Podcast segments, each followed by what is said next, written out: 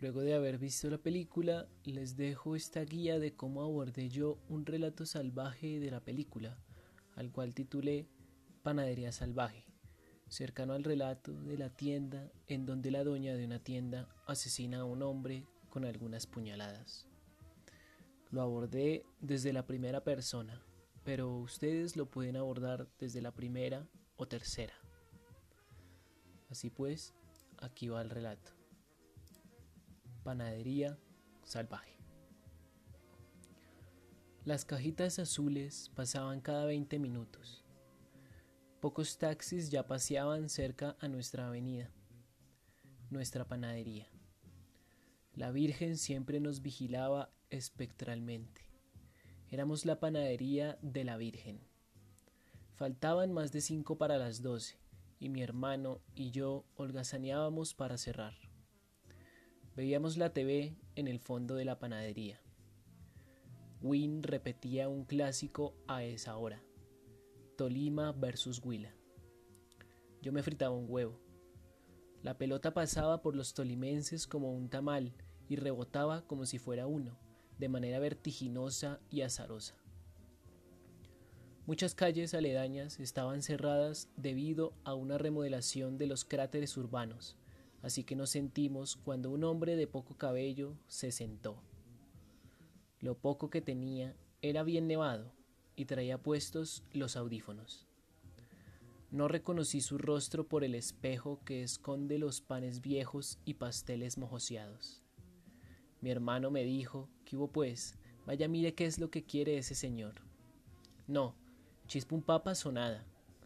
Tijera versus piedra.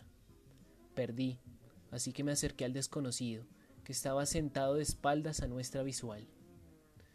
Buenas noches, que desea esta casi madrugada.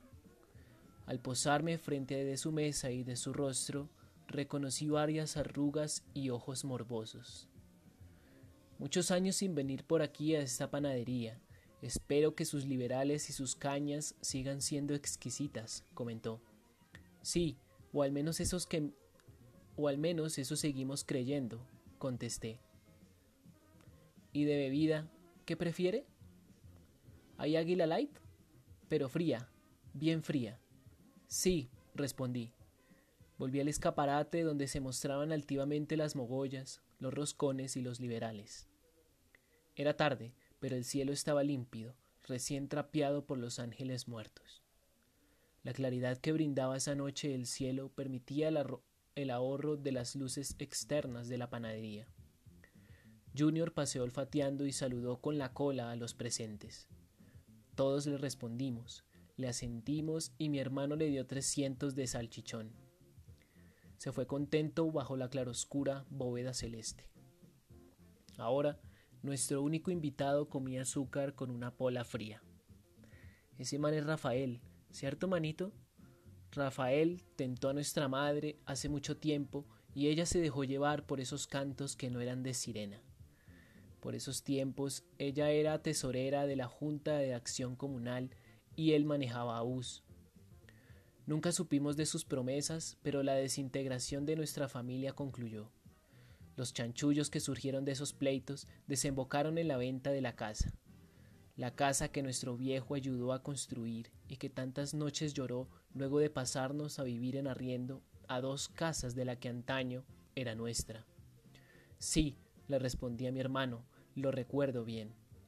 El hombre me llamó nuevamente, al parecer quería algo más. Me miró con incredulidad y me pidió unos huevos tibios. Duros, blanditos, jugositos o asustados, pregunté.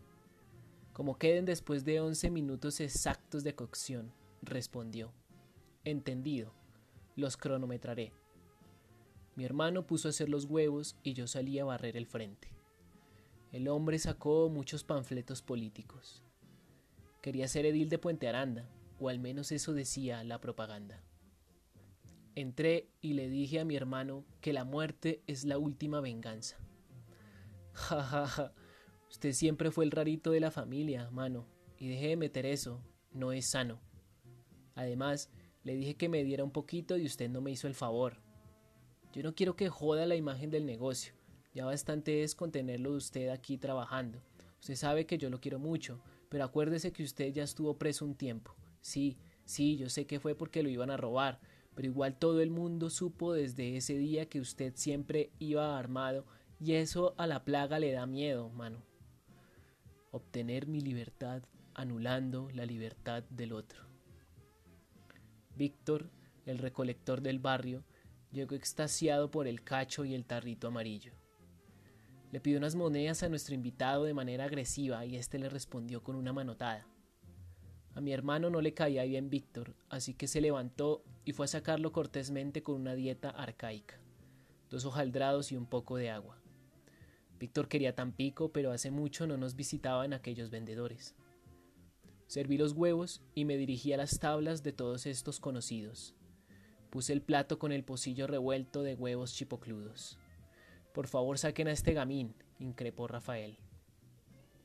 Al darme vuelta para volver a la cocina, Desenfundé mi navaja, tomé del cuello a Rafael y le dije, Hola mi amor, ¿me recuerdas?